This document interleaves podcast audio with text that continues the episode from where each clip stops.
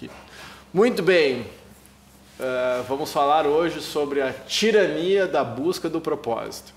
Título já para dar uma esquentada. Né? Uh, há pedidos.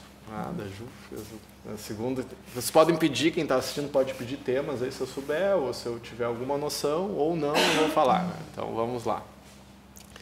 Uh, eu, bom, sobre propósito, eu dediquei os, dedico os últimos 18 anos da minha vida a basicamente isso, né? ajudar as pessoas a encontrar um propósito, transformar o propósito em impacto. Os últimos três anos especificamente, eu dediquei a minha vida, não só eu, as pessoas que trabalham comigo também tiveram envolvidas nisso, na construção de um trabalho dentro da dissertação, tanto aqui no Brasil quanto na França, sobre liderança movida pelo propósito, entendendo que o principal instrumento de desenvolvimento de liderança é o autoconhecimento. Porque se tu jamais vai ser um bom líder se tu não for um bom liderado, se tu não te souber, né, como o livro lá do Simon Sinek, né, começa pelo porquê. Né, então, só que essa eu, eu tô, fico um pouco triste porque essa palavra virou um. Agora só se fala nisso, né? O propósito, não tem propósito. Tem gente ficando tensa. Ah, porque eu não tenho um propósito. Tem, é tipo felicidade de Facebook.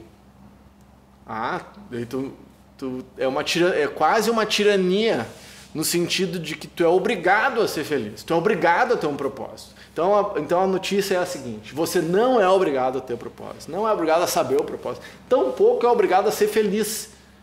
E pare de encher o saco das pessoas por causa disso. Você tem o direito a ser infeliz. Tem. Schopenhauer já escreveu isso há muito tempo. Você tem direito a vivenciar as suas próprias mazelas. A gente tem. Ah, hoje eu não estou muito. Hoje eu estou num dia mais blue. Um dia eu, tô, eu conto a história do dia do Hagendaz. Um dia que você vai se afundar no Hagendaz porque está um pouco mais triste. ah, então se eu estou um pouco. Uh, não estou tão feliz ou estou mais tristinho. Um dia sem propósito a minha sugestão é que a gente mergulhe nisso e não fique se culpando ou sofrendo, ah, porque esses momentos um pouco menos uh, entusiasmados, eles são importantes para que a gente se dê conta de algumas coisas. Mas indo na questão dessa tirania do propósito. Primeiro a gente tem que conseguir compreender o que, que é propósito. Porque as pessoas falam, isso foi uma das coisas que apareceu muito no meu trabalho. Vou dar um, vou dar um exemplo de pesquisa estatística de ciência, tá? Foi, acho que foram, olha, mais de mil, mil e quinhentos executivos ao, ao, ao, redor do mundo foram perguntados sobre a importância do propósito. 80% dos executivos, desses executivos pesquisados, disseram que não há nada mais importante do que propósito. Propósito é fundamental e propósito e propósito, tudo, tudo isso que a gente tem ouvido. Tá, daí a pergunta seguinte foi: tá, então qual é o seu propósito? Menos de 20% sabiam dizer qual é. Então tem uma defasagem, que é o que fala lá o, o Kahneman, pensando rápido devagar, um erro de viés gigantesco. Então as pessoas dizem que proposta é fundamental, têm essa consciência, mas não fa mas querem que seja um propósito miojo. Sabe? Esquenta um pouquinho d'água, põe, põe água quente, e, e aí ficou três minutos e aí tu tem o propósito instantâneo. Então, se fosse fácil, chamava miojo. Não é fácil. Essa descoberta daquilo que vale a pena uh, eh, para você, para que aquilo que você uh, acorda de manhã entusiasmado para fazer, que você faria se você ganhasse na, na cena, uh, mais ou menos assim, ó, se você ganhar na cena 100 milhões de reais, ou se você tiver zero dinheiro na conta, você faria a mesma coisa. São algumas dicas, assim, tá? Ah, se eu ganhar, ah, eu estou tô, tô, realizando meu propósito, se eu ganhar na cena, eu vou continuar fazendo o que eu estou fazendo. Talvez com mais potência, vou escalar. É algo, não é aquilo, não é um slogan, não é um jargão, não é uma profissão, definitivamente não é uma profissão. Tampouco é aquilo que você almeja ser, ou aquela imagem romanceada de qualquer coisa que você almeja, mas é aquilo que você não pode deixar de ser. É aquilo que quando você fala, tá? Se tu, se tu achar, porque se, você, se tu achar a tua frase de propósito, porque a questão é essa, as pessoas querem uma frase. Pitch, é. de vendas. Exatamente. Mas se tu conseguir achar uma frase mais ou menos, e tu disser essa frase, as pessoas vão dizer, ah, é tu. tu vai ter um retorno externo, assim, que a pessoa, isso é tu, ah, é no teu trabalho, é nos no teus negócios, é no relacionamento. Quando a gente consegue achar aquela essência, as pessoas vão reconhecer muito facilmente. Só que chegar nessa simplicidade é um trabalho desgraçado. Aristóteles lá atrás falava que o grande propósito do ser humano é ser feliz.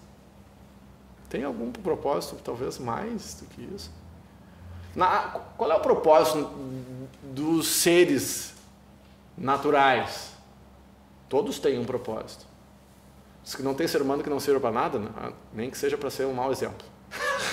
então, tem gente que serve para ter um propósito de ser um mau exemplo.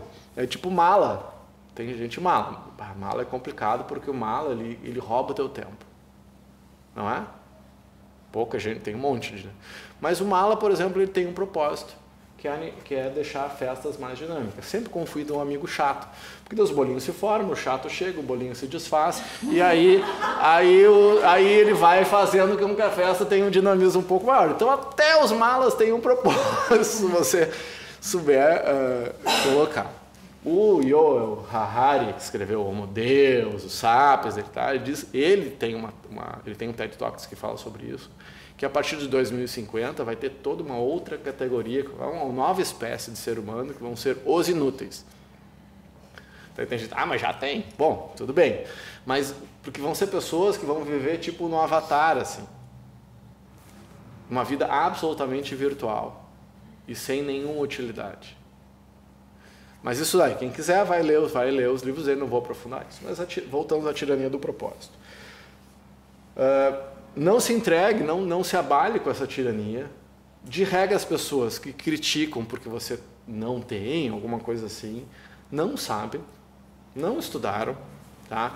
Se, se, o cara, se o cara sabe mesmo e, e sabe de propósito, se o cara não foi lá estudar uh, Platão, Sócrates, Aristóteles, os pré-socráticos, ah, encontre um trabalho que você ama e não trabalhar um dia sequer. Se o cara não sabe que isso é de Confúcio, ele não ouve esse cara.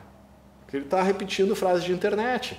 Então, se você quer encontrar um propósito, que é uma coisa difícil, isso é um trabalho de autoconhecimento. E, ele, e o propósito, ele, dificilmente ele muda. Ele pode ter nuances diferentes. Eu vi a, a Soraya Schutel, ah, eu dei uma palestra junto com ela na Secretaria da Fazenda esses dias e ela trouxe uma alegoria que eu achei muito legal, que foi a primeira vez que eu vi alguém falando disso, não sei eu. Tá? E aí né, deu match na história, que é a teoria do fruto do carvalho. Está lá no livro do uh, Código do Ser, do James Hill. Esgotado, um livro, vai na estante virtual, vai estar uns 400, 500 reais. É um livro caro, porque virou. Né, vale a pena a leitura, apesar do, do título parecendo autoajuda, ele é um livro de psicanálise junguiana. Eles que. Imagina um carvalho. Eu, eu vi um carvalho de, lá nos Estados Unidos, Redwoods, de 1.200 anos. Imagina que tem um ser na Terra que tem 1.200 anos e que está lá. Ah, certamente ele tem um propósito. Mas o que eu quero dizer com isso? Uma árvore de 100 metros, que precisa 11 ou 12 pessoas para serem abraçadas, mas ela foi uma semente. E tudo o que ela se tornou já estava lá. Aí a teoria do fruto do carvalho, do universo na casca de nós. Já está lá. Agora, se você vai provocar vai colocar no solo fértil, vai provocar de tal forma que aquele seu propósito, que aquilo que você tem de mais sagrado se desenvolva, aí está o trabalho. Porque a Chael fala de uma forma muito legal que o propósito é como se fosse uma foto não revelada. Antigamente era assim, lembra? Sala vermelha, botava foto, estava escuro e de repente aquilo aparecia. Então o, o, o, o propósito ele se revela porque ele já é teu, ele já está aí. Então é um trabalho arqueológico, tem que cavar, tem que. Não, é, não tem propósito instantâneo, não tem propósito miojo. Não. Isso, isso não existe. Só que as pessoas já estão meio nessa, assim, os sete passos para descobrir o propósito. Ah, não, né? Ah, então não se entregue essa direita se você não tiver propósito, se o seu propósito não tem propósito nenhum, como o meu amigo Sozzi disse lá, meu propósito não tem propósito nenhum. Tá, então tá bem, tá bem bom. Tá? Então, quem está assistindo, ó, se liga, que agora é só para quem ficou para aula.